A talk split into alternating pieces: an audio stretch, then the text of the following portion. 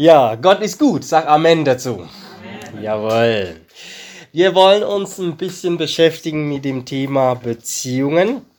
In diesem Jahr haben wir ausgerufen in unserem kleinen Gemeinschafts als Gemeinden äh, in diesem Jahr siegreich leben.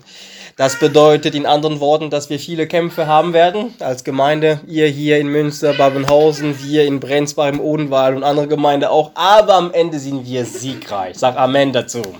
Und das steht fest. Jesus ist wirklich der Sieger. Und da dachte ich, okay, im Februar sollten wir schon das Thema Beziehungen anpacken.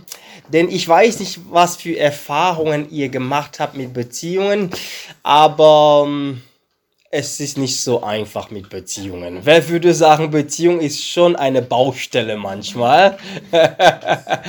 und zwar, ich wollte das nicht eingrenzen. Es hat mit Ehe und mit Kindererziehung, das ist so einfach breit. Man merkt, äh, wenn Beziehungen gut laufen, fühlt man sich gut. Wenn man Konflikte hat, fühlt man sich einfach schlecht. Und in dieser Woche habe ich tatsächlich eine Studie gelesen von Harvard, also eine Langzeitstudie. Sie wollten mal rausfinden, was den Mensch richtig glücklich macht. Und es ist eine Langzeitstudie mit viel, viel, viel Inhalt. Und dreimal dürft ihr raten, worauf sie gekommen sind gute Beziehungen machen den Mensch glücklich. Als würde man so eine Langzeitstudie brauchen, um das festzustellen, oder? Aber es war schon interessant, wenn ihr äh, wollt, könnt ihr da mal im Internet schauen. Es ist eine sehr interessante Studie. Und da empfehlen sie, bewusst gute Beziehungen zu suchen. Selbst viele Leute, die einsam sind. Wenn der Postbote kommt, mal zwei Minuten mit ihm quatschen und so, wenn man ganz einsam ist, sie haben da konkrete Hinweise. Denn ein, wenn Leute einsam sind, dann sterben sie, sie sind richtig unglücklich glücklich. Und wenn man das weiß, dass nur ein kleines Plauderchen da an der Straße wirklich glücklich machen kann, dann merkt man, okay, man braucht das wirklich, ja. Aber ich möchte nicht so auf, auf, äh, oberflächlich bleiben heute, wenn wir ein bisschen tiefer reingehen in das Thema. Und ich fange auch schon mit was Traurigem. In dieser Woche habt ihr vielleicht auch, wie ich in den Nachrichten gelesen oder gesehen, ein Bild, was um die Welt gegangen ist. Ein Vater versucht, die Tochter, seine sterbende Tochter unter den Trümmern noch zu halten. Wer hat das Bild gesehen? Also mit zwei Töchtern, sowas, da, da hatte ich Tränen in den Augen, ja. Und am Ende ist die, die, die Geschichte leider nicht gut ausgegangen, sie ist verstorben. Aber bis zum Schluss hat man gemerkt, die Beziehung muss da sein. Und ihr Lieben, ich bin ein Pastor auf dem Land. Das heißt, ich mache viele Beerdigungen. Und ich sage jedes Mal, am Ende jedes Lebens zählt die Qualität an Beziehungen, die man zu Gott hatte und die man zueinander hatte.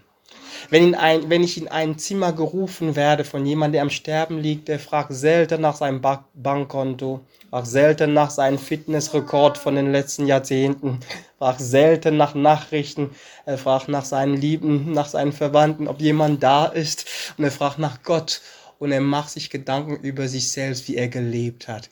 Diese Dreierklang von Beziehung wollen wir heute nochmal durchleuchten. Die Beziehung mit dem da oben, die Beziehung mit uns selbst und die Beziehung miteinander. Ich habe uns einen Text mitgebracht aus dem Neuen Testament, aber kein einfacher Text auch noch. Aber Hebräerbrief ist hochtheologisch. Ich bin mir sicher, das würdet ihr lieben. Hebräer Kapitel 10, Vers 19. Der Hebräerbriefschreiber ist dabei mal äh, zu staunen über Gottes ähm, Absichten, ein hoher Priester und wie Gemeinde leben sollte und so. Dann auf einmal kommt er mit dieser Ausführung her. Hier, da sagt er, Hebräer 10, Vers 19, da wir nun, ihr Brüder, also er fängt schon mal mit Brüder, ja, es ist nicht mehr in, sich Brüder und Schwester zu nennen, aber den Wert dahinter sollten wir trotzdem beherzigen. Wir sind Brüder und Schwester in Christus. Amen. Egal welchen Status wir haben, verheiratet, nicht verheiratet, einsam, nicht einsam, reich, arm, wir sind Brüder und Schwestern. Da wir nun, ihr Brüder, Kraft des Blutes Jesu, Freimütigkeit haben zum Eingang in das Heiligtum, den er uns eingeweiht hat als neuen und lebendigen Weg durch den Vorhang hindurch, das heißt durch sein Fleisch, ihr merkt schon, es ist kein einfacher Text, und da wir einen großen Priester über das Haus Gottes haben, Jetzt kommen drei so lass uns. Also wenn ihr Hebräerbrief kennt, dann müsst ihr, werdet ihr wissen, wir haben immer da so Befehlformen. Lass uns. Und das ist jetzt auch unsere Textstruktur für heute. Lass uns kommt dreimal. So lass uns hinzutreten mit wahrhaftigem Herzen, in völliger Gewissheit des Glaubens, durch Besprengung der Herzen, los vom bösen Gewissen und am Leib gewaschen mit reinem Wasser. Zweitens, lass uns, lass uns festhalten am Bekenntnis der Hoffnung, ohne zu wanken, denn er ist treu, der die Verheißung gegeben hat. Ein dritter, lass uns, was euch vielleicht nicht gefallen wird, das weiß ich als Pastor, und lass uns aufeinander Acht geben, damit wir uns gegenseitig anspornen zur Liebe und zu guten Werken. Und er wird noch konkreter, indem wir unsere eigene Versammlung nicht verlassen, wie es einige zu tun pflegen, war damals schon so, sondern einander ermahnen und das umso mehr, als ihr den Tag herannahen seht. Also die Begründung ist auch bedrohlich. Warum sollen wir das machen? Weil der Tag des Herrn bald kommt. Deswegen sollen wir in der Versammlung bleiben. Es ist kein Spaß. Es ist ja nicht so, ja, gehen wir zum Gottesdienst, weil es Spaß macht. Es ist so, gehen wir zum Gottesdienst, denn wenn wir das nicht machen, wird unser Glauben kalt und wenn Jesus Christus kommt, sind wir kalt und wir gehen nicht mit ihm. Also, das ist die Bedrohung, die es hier gibt. Manchmal sind wir zu nett in diesem 21. Jahrhundert. Dort waren sie nicht so nett. Ja, ich bin auch ein netter Pastor. Ganz selten traue ich mich zu sagen, warum warst du nicht im Gottesdienst? Aber als ich das gelesen habe, dachte ich, oh, meine Gemeinde ist erledigt in den nächsten Wochen. Also ich werde die Liste nehmen und sagen, ich habe es nicht erfunden, da steht es. Ja. Okay. Siegreiche Beziehungen, weil das Erste, was der Hebräerbriefschreiber hier sagt, klingt kompliziert, aber für uns alle, die schon lange im Glauben sind, lass uns uns das mal in Erinnerung rufen, was er hier sagt. Er sagt, da wir nun, ihr Brüder, Kraft des Blutes, des Blutes Jesu Freimütigkeit haben, zum Eingang in das Heiligtum. In anderen Worten, weil wir jetzt Zugang haben zu dem Allmächtigen, zu dem der Beziehung erfunden haben, sollten wir eigentlich Beziehung siegreich leben. Denn hier kommt es, warum ist Beziehung eigentlich für uns wichtig? Warum finden jetzt Wissenschaftler raus, dass Beziehung für uns wichtig ist? Weil der Schöpfer, der uns gemacht hat, erstens in Beziehung lebt. Es heißt im 1. Mose, lass uns den Mensch erschaffen. Also Gott hat den Mensch nicht aus Einsamkeit erschaffen. Er hatte schon Gemeinschaft mit sich. Er hat bewusst den Mensch gemacht, weil er mit ihm Beziehung haben wollte. Das heißt, wir leben, wir dienen einem Beziehungsmensch, der weiß ganz genau, wie Beziehung funktionieren kann. Und jetzt sagt der Hebräerbriefschreiber hier, hey Leute, zwei Sachen sollte uns helfen. Kannst du mal den nächsten?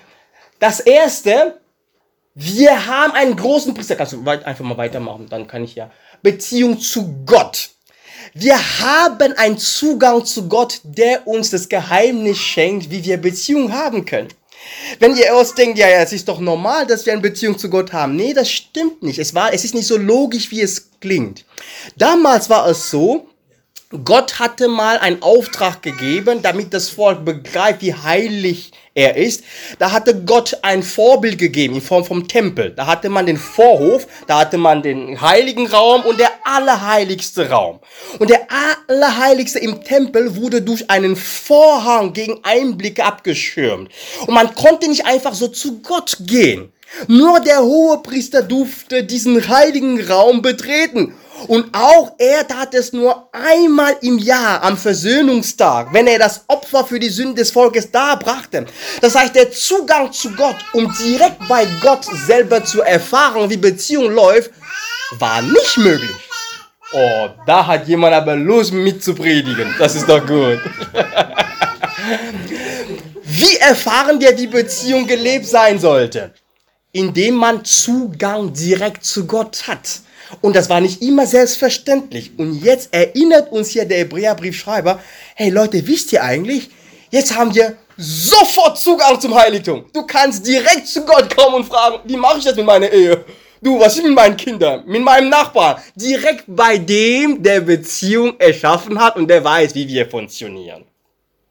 Ich weiß nicht, wie es euch geht, wie, wenn ihr sowas hört, aber dieses Beispiel mit Heiligtum und Volk Israel und so kommt aus dem Alten Testament. Und da haben wir auch eine Beziehung, die sehr kompliziert ist. Es ist die Beziehung zwischen Gott und sein Volk. Gott kam und hat sein Volk aus Ägypten rausgeholt und er hat viele Wunder getan. Wir kennen ja alle diese Geschichten, oder? Kaum waren sie in der Wüste, da sagen sie zu Gott, du, eigentlich brauchen wir dich gar nicht mehr, wir wollen ja wieder zurück. Gott ist gnädig und sagt, na ja, okay, okay, okay, okay, ich vergebe euch noch.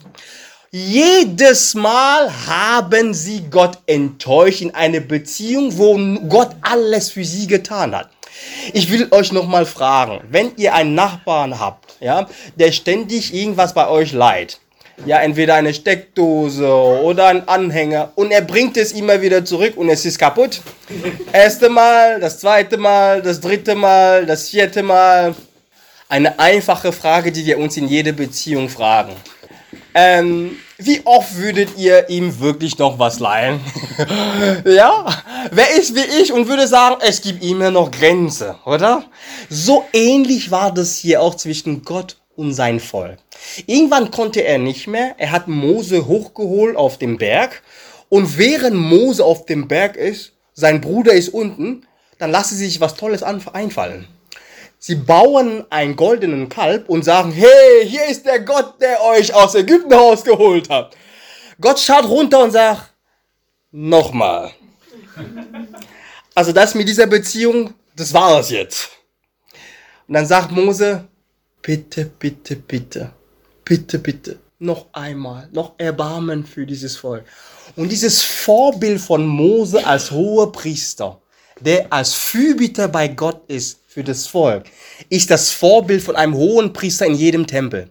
Und hier sagt der Hebräerbriefschreiber, Jesus ist nicht nur der, der durch seinen Tod uns den Vorhang aufgemacht hat zum Heiligtum, er ist auch der hohe Priester, der wie Mose immer wieder zu Gott geht und sagt, in der Beziehung sind sie wieder durchgefallen, aber hab Erbarmen, Gott. In der Beziehung sind sie wieder durchgefallen. Jesus ist unser Hohepriester. Deswegen sagt er hier, hey, aufgrund von diesen zwei Tatsachen, wir haben Zugang zum Heiligtum und Jesus ist unser Hohepriester wie Mose. Aufgrund von diesen zwei Tatsachen haben wir viel Gründe, um gute Beziehungen zu leben. Also, das war jetzt erstmal seine Grundlage. Jetzt wollen wir dahin kommen zu dem, was er sagt. Zu den drei Lass uns. Das erste in Vers 22, kannst du mal zeigen, die nächste Folie? Genau.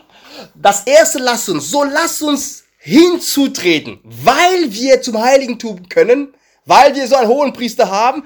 Das erste, was wir machen sollten in Beziehungen, ist zu Gott zu gehen. So lass uns hinzutreten mit wahrhaftigem Herzen, in völliger Gewissheit des Glaubens, durch Besprengung der Herzen, los vom bösen Gewissen und am Leib gewaschen mit reinem Wasser.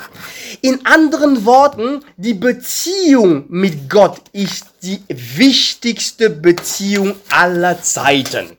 Wenn es zwischen dir und Gott nicht läuft, dann kannst du packen. Das wird nichts sein. Und wie können wir immer wieder hinzutreten? Zu Gott. Wie können wir zu Gott gehen? Es gibt das berühmte Beispiel von Präsident, äh, äh, Präsident Lincoln mit seinem Sohn. Das Beispiel erzählt man immer in Alpha Kurse und so, aber ich finde das Beispiel so griffig, ja. Es war in der Zeit, wo man äh, noch schwer Zugang ha ha hatte zum Präsident, heute auch, aber damals war es viel einfacher. Und ein Soldat kam, er hatte sein, seine Brüder schon im Krieg verloren und er wollte zum Präsident, um zu fragen, ob er einfach eine Sondergenehmigung hat, um nicht in den Krieg äh, mitgenommen zu werden. Dann kam er vor dem Weißen Haus und konnte nicht zum Präsident. Und er saß da und wusste, seine Mutter zählt auf ihn, seine Schwester zählt auf ihn. Wie soll er jetzt zum Präsident? Nur der Präsident konnte ihm so eine Genehmigung geben. Und ein kleiner Handklopf an der Schulter und fragt, warum sind Sie denn so traurig? Was ist los? Dann erzählt er, ich kann nicht zum Präsident. Und die Zukunft meiner Familie liegt daran. Dann sagt der junge Mann, echt? Ja, komm mal mit. Dann geht der junge Mann mit durch die Garten, Soldaten und findet in einem Riesenraum der Präsident Lincoln, der gerade gebeugt ist, in Kriegspläne vertieft. Da hört er plötzlich auf, als er hört, dass der junge Mann da ist. Oh, was kann ich denn für dich tun? Das war nämlich sein Sohn. Und dann sagt der Sohn, ich habe dir jemanden mitgebracht, der braucht deine Hilfe. Und so schnell war das Problem gelöst. Wie hat dieser junge Mann das geschafft? Er hat einfach Zugang zum Präsidenten gehabt durch Jesus Christus.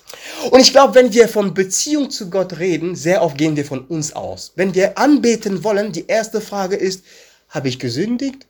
Wie war ich in meiner Ehe? Nein. Wenn du eine lebendige Beziehung mit Gott haben willst, dann gehst du immer durch Jesus Christus. Dann hast du immer frei Zugang zu ihm. Sag Amen dazu. Das ist der Unterschied zwischen das Christentum und anderen Religionen. Im Christentum gehen wir nicht davon aus, dass wir viel Gutes tun sollten, um bei Gott zu gelangen. Wir gehen davon aus, dass wir nur einer Person vertrauen sollten, um bei Gott zu gelangen. Und das ist eine gute Nachricht. Du kannst eine perfekte, reibungslose Beziehung mit Gott haben. Nicht, weil du gut bist, sondern weil Jesus Christus gut ist. Amen. Der Hebräerbriefschreiber hier sagt, lass uns hinzutreten. Lass uns immer wieder zu Gott gehen. Warum? Denn da werden wir Gewissheit des Glaubens haben. Die Beziehung zu Gott ist wichtig, denn durch die Beziehung zu Gott wird unser Glauben immer wieder gestärkt und das brauchen wir. Ich weiß nicht, was ihr unter Anbetung versteht, aber für mich ist Anbetung meine Art Beziehung mit Gott zu haben. Wenn wir so eine schöne Zeit hatten wie eben Lobpreiszeit, da werde ich, da tauche ich einfach ein. Ich habe das Gefühl, ich kann mit Gott kommunizieren. Diese Anbetung, sich fallen lassen. Jemand hat mir gesagt, Anbetung bedeutet, ein Liebhaber Gottes zu sein. Ein Liebhaber hat sich nicht immer unter Kontrolle. Er sagt zu Gott, wer er ist. So sind ja auch verliebten Paare, wenn man sie sieht. Und das ist Anbetung. Deine Beziehung zu Gott stärkt dein Glauben. Wenn du zu Hause bist, mach mal Lobpreis, mach mal Anbetung. Du wirst merken, das stärkt deine Beziehung zu Gott und dein Glauben wird immer wieder gestärkt. Und Anbetung ist ein Liebhaber, Anbetung ist aber auch ein niedergelegtes Leben. Wenn du einfach sagst, ich bin nicht so wichtig, Gott ist wichtig, dann kannst Gott, kann Gott mit dir was anfangen. In Hebräerbrief heißt es übrigens, keiner kann zu Gott beten, wenn er überhaupt nicht an ihn glaubt. Das heißt, bevor wir zu Gott kommen, um eine Beziehung mit ihm zu haben, müssen wir diesen festen Glauben haben, unser Leben niederlegen. Es gibt eine Geschichte in der Bibel, äh, die ich sehr toll finde. Vor kurzem habe ich diese Geschichte in der Rangerstunde erzählt. Ich bin bei den Forschern. Das ist die Geschichte in Lukas Kapitel 7, Vers 36 von der Salbung Jesu. Da ist Jesus in Elitengesellschaft, sind am Essen, Pharisäer hat gut gekocht, hat ihn eingeladen, die Männer sind in ihrer Runde, das kennen wir aus den Südländern, sind da schön am Essen, die Frauen sind gut irgendwo verpackt und versteckt, ja, so wie es sich gehört, ja, dort natürlich. Und die Kinder auch, damit sie nicht stören. Und auf einmal erzählt Lukas, da passiert das, was nicht passieren sollte. Eine Frau kommt rein. Blöderweise ist die Frau auch bekannt. Und dann geht sie sofort zu Jesus hin es ist ihr egal, was die Männer von ihr halten, sie ist da nicht willkommen. Sie geht zu den Füßen Jesu, nimmt ein Parfüm, niedergelegtes Leben und nimmt dieses teure Parfüm fängt an, die Füße von Jesus zu waschen und tut auch nochmal ihre Haare ausrollen in dieser Gesellschaft. Es ist ein No-Go. Die Männer schauen zu und alle, was macht sie denn da? Das ist peinlich. Könnt ihr fremdschämen? Was ist ja, was macht sie denn da? Aber für mich ist das die beste Geschichte der Anbetung und der Beziehung zu Gott, die jemand haben kann. Du vergisst dich. Du nimmst das Teuerste, was du hast. Es ist dir egal, was um dich herum ist. Gott ist für dich das Allerwichtigste. Als ich diese Geschichte erzählt habe bei meinen Forscher, wir haben so, so 17, 18, ich erzählte und sie guckten so gebahnt. Dann fragte ich, was denkt ihr, was die Frau hatte? Und ein Mädchen sagte, sie war bestimmt krank. Und das andere, Sie war in Jesus verliebt bestimmt. Interessant, ja? wie die Kinder so Geschichte aufnehmen. Aber ihr Lieben, wenn wir von Beziehung zu Gott reden, lasst uns an Anbetung denken. Anbetung bedeutet einfach mal alles geben, was man hat für Gott. Wenn du sagst, meine Beziehung zu Gott, wie soll ich das beschreiben? Nicht mit Gottesdienstbesuch, ich habe was in der Gemeinde getan, ich habe ein bisschen Bibel gelesen, ist alles schön und gut. Aber diese Anbetung, sich fallen lassen, so wie diese Frau, hinzugehen und Jesus zu sagen, du bist mein Ein und alles. Das ist die Beziehung da oben. Das zweite, lass uns, ist in Vers 23, da heißt es, lass uns festhalten am Bekenntnis der Hoffnung. Wow. Ohne zu wanken. Denn er ist treu, der die Verheißung gegeben hat. Ich weiß nicht, wie es euch geht in den letzten Monaten mit Corona und so, aber Hoffnung ist ein seltenes Wort geworden, wenn man an Krieg und teuer, alles teuer denkt. Und ich interpretiere mal was in diesem Vers. Diesen Vers für mich sagt mir, wie meine Beziehung zu mir selbst sein sollte. Weißt du, kennst du die Momente, wo du aufhörst, Hoffnung zu pflegen, tief in deinem Herzen? Es gibt drei Momente, wo ich das Gefühl habe, dass ich die Beziehung zu mir selbst verliere. Das, der erste Moment ist, wenn ich an meine Vergangenheit denke. Dann kommen die Sachen hoch, die falschen Entscheidungen, die Dinge, die ich hätte tun können. Dann fange ich an, an mir zu zweifeln. Dann frage ich mich, hat Gott mir überhaupt vergeben? Wie war das? Und das erlebe ich auch bei vielen, vielen älteren Leuten. Das kommt dann hoch, alles, was man verdrängt hat. Man stellt alles in Frage. Die Beziehung zu sich selbst kommt ins Wanken.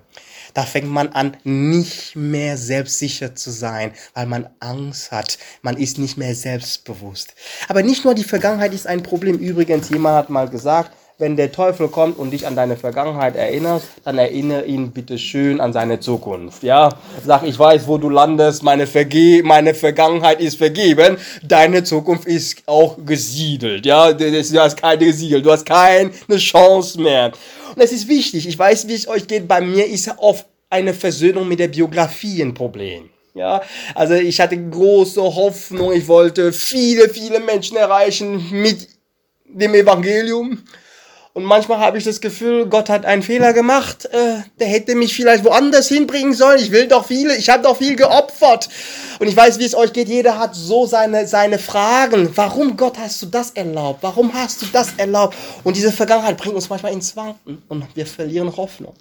Und dann gibt es auch, übrigens, wenn es um Vergangenheit geht, dein Gewissen ist nicht der Maßstab, wie du mit Gott leben solltest, sondern dein Bekenntnis. Er spricht hier von Bekenntnis. Wenn dein Gewissen dich plagt von Dingen, die du getan hast, und du hast zwar um Vergebung gebetet, aber es kommt immer wieder, dann bitte poche auf dein Bekenntnis, nicht auf, nicht auf dein Gewissen. Denn das Gewissen ist elastisch. Manchmal haben wir das Gefühl, oh, ich habe schlechtes Gewissen. Manchmal tun wir schlimme Dinge und wir haben kein schlechtes Gewissen. Also Gewissen war im Neuen Testament noch nie der absolute Maßstab. Ist schon ein Maßstab, aber nicht der absolute. Es kann elastisch sein. Aber dein Bekenntnis soll immer wieder darüber stehen. Wenn du nach hinten schaust, sag, ich bin vergeben.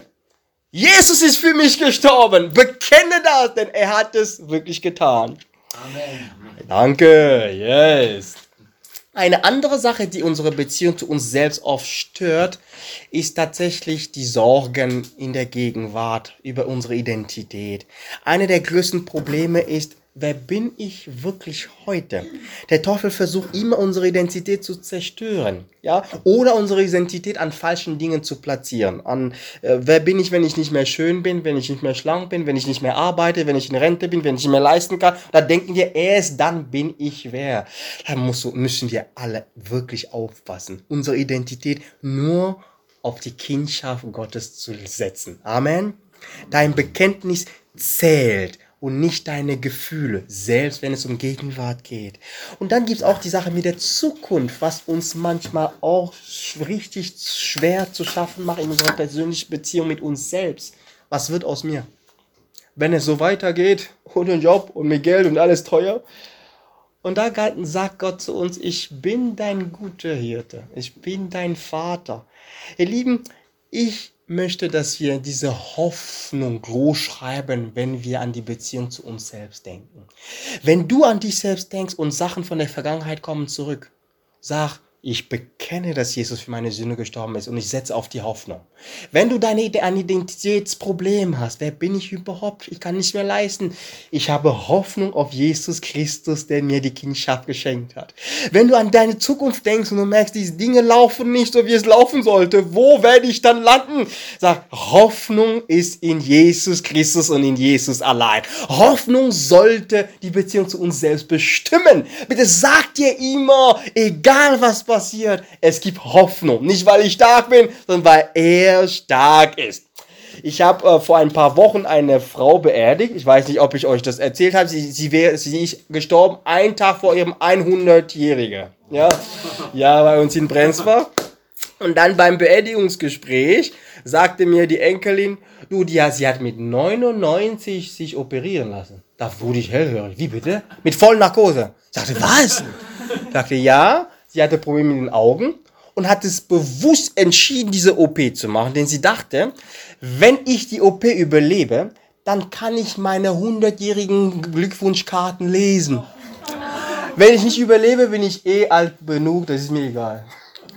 Ich, dass ich nach Mainz mit der Enkelin gefahren, hat sich operieren lassen. Oh, sie konnte, ich war am 100. dabei mit der Anda. Oh, sie konnte lesen. Da dachte ich, das ist mir echt ein Vorbild. Hoffnung mit 99. Ich möchte meine Karten lesen. Ich habe Leute mit 19, die, wenn sie über die Zukunft reden, da denkst du, äh, wo, wo sind wir hier gelandet? Sie sind in Deutschland und reden über die Zukunft, als wäre alles kaputt. Hier ist eine 100-Jährige, der sagt, die sagt, ja, ich habe Hoffnung, ich werde mein 100. Äh, Jubiläum feiern. Das ist für mich ein Vorbild, ihr Lieben. Bitte lasst uns die Hoffnung nicht verlieren. Nummer drei ist das, was uns der Hebräerbriefschreiber hier eigentlich sagen möchte, dass sich die Beziehung zueinander. Und denkt bitte daran, hier geht es um Glaubensgeschwister vor allem. Ja, also hier geht es wirklich um uns. Deswegen hat der Brüder am Anfang gesagt. Jetzt sagt er, gib mir nochmal den Vers, und lass uns aufeinander Acht geben, damit wir uns gegenseitig anspornen zur Liebe und zu guten Werken. Wie können wir aufeinander Acht geben? Er liefert uns die Antwort. Dafür sorgen, dass wir die Versammlung nicht verlassen. also tatsächlich anrufen und sagen, wo bist du? Du musst dabei sein. Denn wenn du nicht dabei bist, dann wird dein Glauben irgendwann kälter. Aufeinander Acht geben, das ist wichtig, ihr Lieben. Ja, aber ich möchte noch mal ein bisschen erklären, was der Hebräerbriefschreiber hier meint.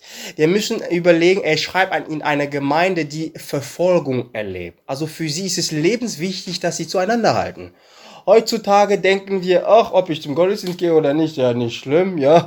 Bei denen war es so, sie haben es geschätzt, jeden Moment, wo sie sich treffen konnten. Es gab ja Verfolgung. Ja, und deswegen sagt er, wenn es Möglichkeit gibt, dann komm mal zueinander. Denn es gibt nichts anderes als in der Versammlung nah beieinander zu sein. Da kommt der Heilige Geist. Schon im Psalm 133 heißt es, wenn Brüder zueinander kommen, da kommt Segen. Wenn wir zusammenkommen, passiert was anderes, als wenn wir zu Hause alleine vor dem Fernseher sind. Das kann ich euch jetzt schon sagen, wirklich.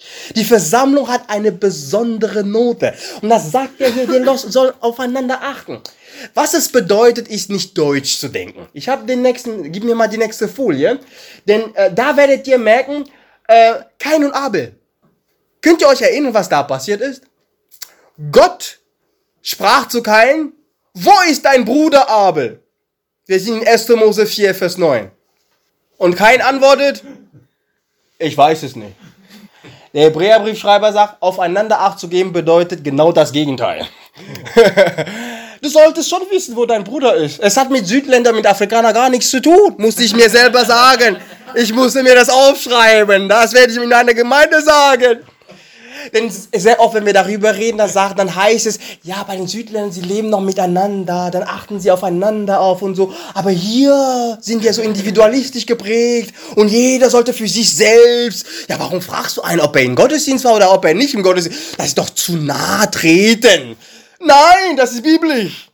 Gott möchte, dass du weißt, wo Abel ist. Deswegen hat er uns Brüder genannt am Anfang. Könnt ihr euch nochmal erinnern? Der Hebräerbriefschreiber ist hier sehr konsequent. Das heißt, in anderen Worten, in der Gemeinde sollte es anders sein.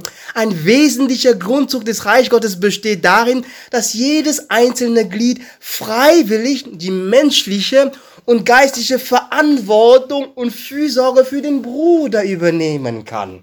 Das ist Gemeinde. Gemeinde ist nicht Verein. Gemeinde ist nicht Veranstaltung. Gemeinde ist nicht Event. Man geht, man ist unterhalten und dann geht man wieder nach Hause. Nein, Gemeinde ist Familie. Und nicht Familie im europäischen oder afrikanischen Sinn, Familie im Gottes Sinne. Und in seinem Sinn ist es so, kein sollte wissen, wo Abel ist. Aufeinander Acht geben können wir nur, wenn wir Überblick haben, wenn wir nah beieinander sind. Was ich oft, wo ich noch sehr Schwierigkeiten habe hier in dieser Kultur, das lerne ich noch kennen, ist, dass beim Leid man sich eher entfernt. Ich muss meine Frau noch mal immer kämpfen darum, wenn es dir schlecht geht, Warum musst du dich dann entfernen? Komm doch zu den Leuten. Ja, aber es ist keine Ahnung, woher das kommt. Ich kann es verstehen, dass man niemanden zu Last fallen will und so weiter. Aber die Gemeinde Jesu sollte anders sein. Wir wollen doch einander die Lasten tragen. Woher sollen wir wissen, wie es uns geht, wenn wir nicht zueinander stehen, wenn wir nicht beieinander sind, ihr Lieben? Lass uns mal eine neue Revolution von neutestamentlicher Gemeinde an den Tag legen. Nicht Gemeinde so, wie die westliche Welt sie erfunden hat, sondern Gemeinde so, wie die Bibel das sagt. Gemeinde als Familie, als Bruderschaft, wo wir aufeinander Acht geben, tatsächlich. Wo die Versammlung wichtig ist. Nicht, weil man nur da Lobpreis machen kann. Zu Hause kann man YouTube hören, ist viel besser. Aber es gibt was anderes an Gegenwart Gottes, wenn wir beieinander sind. Das war gut, Lobpreis. Gott hat die Glieder der Gemeinde so zueinander gestellt, damit die Glieder die gleiche Sorge füreinander tragen sollten. In der Welt möchte jeder sich der Verantwortung entziehen, individualistisch sein. Je schwerer es wird, desto einsamer muss ich sein, denken wir manchmal. Nein, Gott ruft uns als Familie zu sein. Es ist nicht unhöflich zu fragen, wo wir bleiben, wie es uns geht. Es hat mit Gottes Kultur zu tun. In der Welt möchte man den Nächsten eher beobachten, sich vergleichen oder sich durchsetzen. Wir sollten aufeinander Acht haben. Wir sollten einander anspornen, motivieren zu Liebe und zu gute Werke. Motivieren zu Liebe. Liebe, Liebe. Immer wieder motivieren. Hör nicht auf zu lieben. Auch wenn die Geschwister dich enttäuscht haben. Auch wenn alles nicht so läuft, wie du, du dir das vorstellst. Motiviere andere mal zu lieben. Und nicht nur zu Liebe, sondern auch zu guten Werken. Denn Liebe muss schon gesehen werden. Ja? Ich habe einen jungen Mann, der bei mir studiert hat. Und der hat mir einen Postcard, äh, Podcast geschickt vor kurzem. Da meinte er mit seinem Pastor, es ist schon interessant, dass Gemeinde, wo Menschen Liebe zeigen und die wirklich aktiv sind, dass sie wachsen. Und Gemeinde, die auf und zu denken, oh, aus Gnade, wir sitzen nur da und beten, da werden die Leute schon kommen, da wachsen sie nicht, obwohl Gebet wichtig ist. Ja? Äh, das, ist das ist manchmal ein Mind Change, ein Game Changer im Kopf, wenn man das weiß. Aber hier sagt er, lasst uns einander ermutigen, nicht nur in Liebe, sondern auch in Werke im Gottesdienst eine Aufgabe nehmen und sagen, ich möchte was tun. Hier, damit Leute zum Glauben kommen. Werke sind auch wichtig. Und manchmal werden wir müde. Das ist klein Gemeinde. Aber dafür sind wir Familie und sagen, hör nicht auf. Erhole dich, aber komm wieder. Mach doch noch mal was. Spende noch mal. Bete für die Gemeinde. Bring jemanden mit. Einander ermutigen in Liebe und in guten Werken. Okay, ihr Lieben. Die Warnung ist dann klar. Warum sollten wir das machen? Weil Jesus Christus bald wiederkommt. Tatsache ist, wenn wir nicht nah beieinander sind, erkältet unser Glaube. Es ist ein Mythos zu denken, ich entferne mich von der Gemeinschaft und mein Glauben wird trotzdem stark sein. Das habe ich noch nie erlebt. Lass uns beieinander bleiben. Ich möchte schon zusammenfassen. Beziehung zu Gott mit Anbetung, da wird der Glaube stärker. Bitte nimm dir jeden Tag Zeit, wo du Gott anbetest, wo du dein Leben niederlegst, wo du alles vergisst. und ins Heiligtum, alle, alle Heiligtum kommst. Warum? Da hast du Zugang zum Allmächtigen und du weißt, der hohe Priester, der hat macht Fürbitte für dich. Und dann Beziehung zu sich selbst. Hör auf, dich selbst zu geiseln. Hör auf, immer wieder schlechtes Gewissen zu haben und immer das Gefühl zu haben, du machst nicht genug. Nein, Hoffnung sollte dein Leben prägen. Schau nach vorn. Du bist ein Kind Gottes. Deine Beziehung mit dir selbst ist wichtig. Denn wenn jemand mit sich selbst nicht in Ordnung oder in, in, in, in guten Verhältnissen ist, merkt man das in der Umgebung. Aber wir sind vergeben. Wir sind nicht besser als andere. Wir sind nur vergeben. Wir haben die Vergebung empfangen. Amen. Amen. Und das dritte, lass uns die Beziehung zueinander haben. Diese Liebe zueinander. Und das konkret machen. Aufeinander Acht geben. Was auch immer das bedeutet. Mit Liebe, aber ab und zu mal nach dem anderen bewusst und mit Interesse fragen. Nicht als Neugierde oder ich störe ihn, sondern in dem Bewusstsein, wir sind eine Familie, wir sind Brüder. Gott möchte, dass ich weiß, wie es dem anderen geht. Wir sind eine große Familie. Und da merken wir diese drei Grundpfeiler des, Glau des Christentums, Glaube, Liebe, Hoffnung auch wichtig ist äh, für das Thema Beziehung. Jetzt meine drei Fragen. Wie ist denn deine Beziehung zu Gott? Wie sind deine Anbetungszeiten? Wie ist deine Beziehung mit dir selbst?